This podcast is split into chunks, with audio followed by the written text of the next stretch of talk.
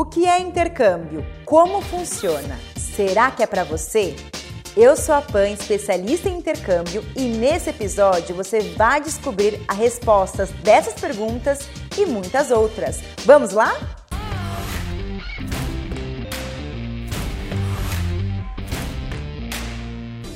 Então, deixa ver se eu entendi. Você quer estudar em um outro país, conhecer uma nova cultura e de quebra se tornar bilíngue, mas não sabe como funciona esse tal de intercâmbio? Não tem problema, eu vou te falar tudo sobre intercâmbio. Antes de tudo, a gente tem que pensar que o intercâmbio é a melhor chance de você se tornar bilíngue e, obviamente, te trazer melhores oportunidades. Para se ter uma noção, segundo o site O Globo, 5% da população fala inglês fluente. Isso mesmo, pouca gente falando e muita empresa precisando de pessoas que falem inglês. E é por isso que o intercâmbio se torna tão atrativo. Agora, eu quero ouvir de vocês. Deixem aqui nos comentários. Você acredita que dá para voltar do intercâmbio fluente no inglês? Eu vou responder isso no final desse vídeo. Bom, agora senta que lá vem história. Antes de a gente começar, é muito importante que a gente viaje no tempo e lembre de como começou essa história de estudar no exterior. Porque hoje nós temos aviões e é super rapidinho quando a gente viaja de um país para o outro, mas nem sempre foi assim. A história conta que o intercâmbio começou com os europeus. E no começo, os ricos que conseguiam fazer essa prática. Isso porque uma viagem de trem era extremamente cara. Então, essa troca de cultura e troca de idiomas acontecia ali mesmo pela Europa. Mas foi apenas em 1949 que um grupo de jovens cristãos e alemães decidiram melhorar a imagem do seu país depois da Segunda Guerra Mundial. Após isto, a ideia era ir para outros países, conhecer uma cultura diferente e prestar serviços voluntários. Já no Brasil, os clubes como Lions e Rotaries foram os percussores lá para 1970. Desde então, os brasileiros começaram a explorar regiões como França, Inglaterra e Estados Unidos. Hoje em dia, podemos estudar em qualquer lugar do mundo e desenvolver qualquer tipo de idioma. Entretanto, o mais solicitado continua e sempre será o inglês. Então, por isso que a gente tem que agradecer a toda essa gente que tornou o intercâmbio a forma mais democrática, não é mesmo? Bom, agora que já vimos um pouquinho mais sobre a história do intercâmbio, bora conhecer os tipos de intercâmbio que existe. O primeiro intercâmbio que vamos falar aqui é o acadêmico. Nesse processo, quem faz a intermediação é a universidade e por isso que o estudante pode não pagar a mensalidade ou até mesmo a anuidade. Entretanto, os custos como vistos, passagens e dinheiro para se manter precisa ser um planejamento seu como estudante. A segunda opção de intercâmbio é o au pair. Essa é uma forma de intercâmbio para você que está com uma capacidade financeira um pouco limitada. Ou seja, vai utilizar do seu trabalho para se custear durante o intercâmbio. O au pair é uma forma de você ser uma babá em uma família no exterior. Por exemplo, nos Estados Unidos há uma limitação de idade, você precisa ter no máximo até 26 anos. Em outros países também tem algumas limitações. O que, que você faz durante essa experiência de intercâmbio? Os principais requisitos são ter experiência com criança, passar em uma entrevista de uma agência de au pair, ter carteira de habilitação e ter o inglês pelo menos no nível intermediário. E o terceiro tipo de intercâmbio é o Work Exchange. No caso do Work Exchange, você troca sua força de trabalho por alimentação, acomodação ou até mesmo aulas de idiomas. É muito comum que os trabalhos sejam em fazendas, fazendo reparos e limpezas ou até mesmo em recepção de hostels e nesse caso, o nível de inglês solicitado pelo seu host vai ser de acordo com a função exercida. O próximo tipo de intercâmbio é monitor de acampamento. Esse intercâmbio é muito comum nos Estados Unidos. A pessoa viaja para lá para passar de um a dois meses como monitor de crianças em acampamento de verão. Cada acampamento tem os seus próprios requisitos, mas o que é mais importante e exigido é que você tenha o um inglês avançado e que você tenha alguns cursos, como por exemplo natação, salva-vidas ou até mesmo primeiros socorros. Próximo intercâmbio é o intercâmbio profissional ou vocacional. Nele, um profissional é destinado a ir para o exterior para melhorar as suas técnicas profissionais. Ali você pode estagiar em uma empresa no exterior. ou até mesmo fazer apenas um curso técnico na sua área. O último tipo de intercâmbio é o idiomas.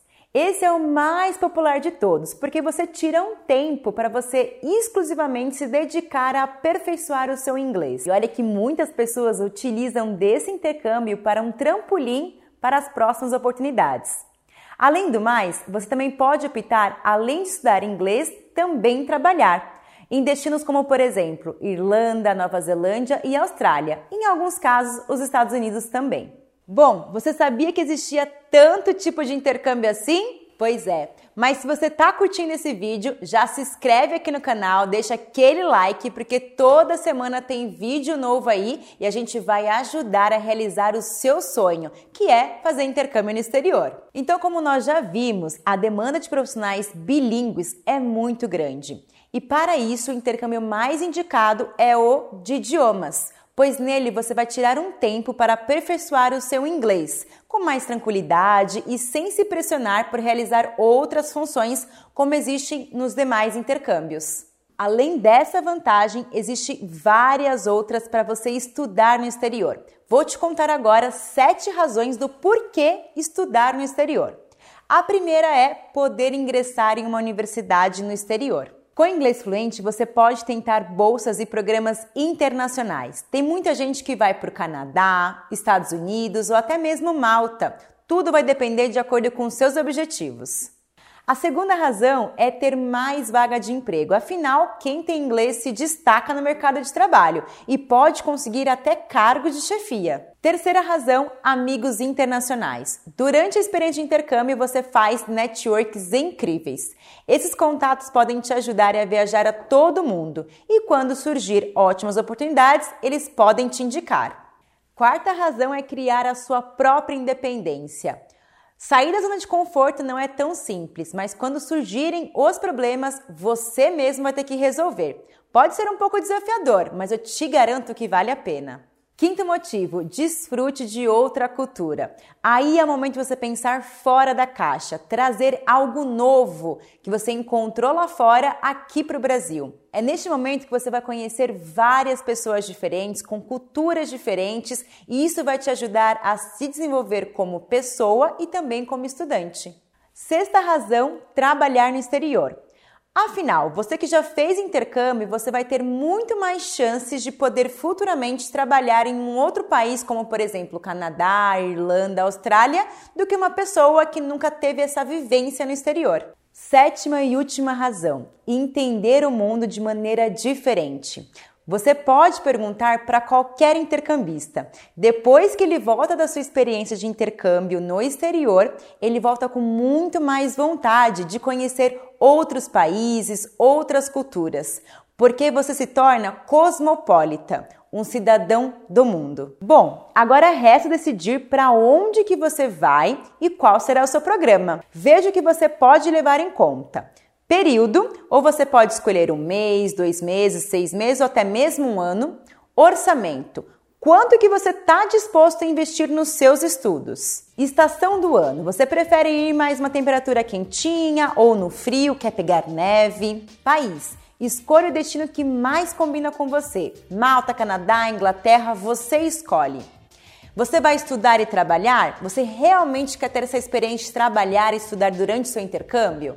E por último, qual é a melhor escola para você? Quantas horas por semana você quer estudar? Você quer ficar acomodado em uma residência estudantil, em uma casa de família? Bom, esses são os principais pontos que você tem que levar em consideração na hora de fazer o seu planejamento.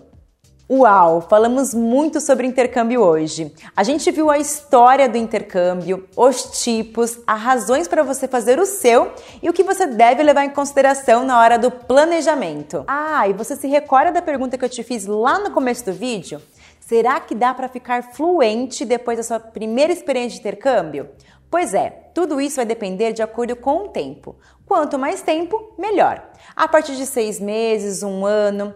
Mas se o seu período for curtinho, leve em consideração você já ter um bom nível de inglês. Você vai conseguir avançar mais rápido. E aí, deu vontade de fazer intercâmbio? Então se liga na descrição desse vídeo, eu vou deixar o link com o site da Fluency Pass. Lá você vai escolher o seu destino dos sonhos, fazer orçamento e de quebra conversar com nossos consultores especialistas que estão preparados para te ajudar nessa jornada. Espero que você tenha aprendido o que é intercâmbio. Ficou alguma dúvida? Agora você tem para quem perguntar.